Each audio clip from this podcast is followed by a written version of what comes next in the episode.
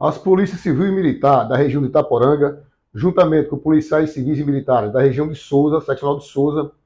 realizaram uma operação policial hoje nas cidades de Coremas e Pombal, com a finalidade de dar cumprimento a sete mandados de buscas nas residências de indivíduos envolvidos em crimes de furto de gado, roubo ao comércio e latrocínio. Esse grupo criminoso atuava não só em Coremas, em Pombal, como também na cidade de Condado e Aparecida, ali perto de Souza. Na operação de hoje foram presos em flagrantes três desses indivíduos por crime de posse irregular de arma de fogo, droga ilícita e crime ambiental. O inquérito policial instaurado na cidade de Coremas para investigar esse grupo criminoso será, obviamente, dado continuidade com a oitiva desses três indivíduos presos, bem como com a coleta de provas angariadas nessas buscas realizadas hoje.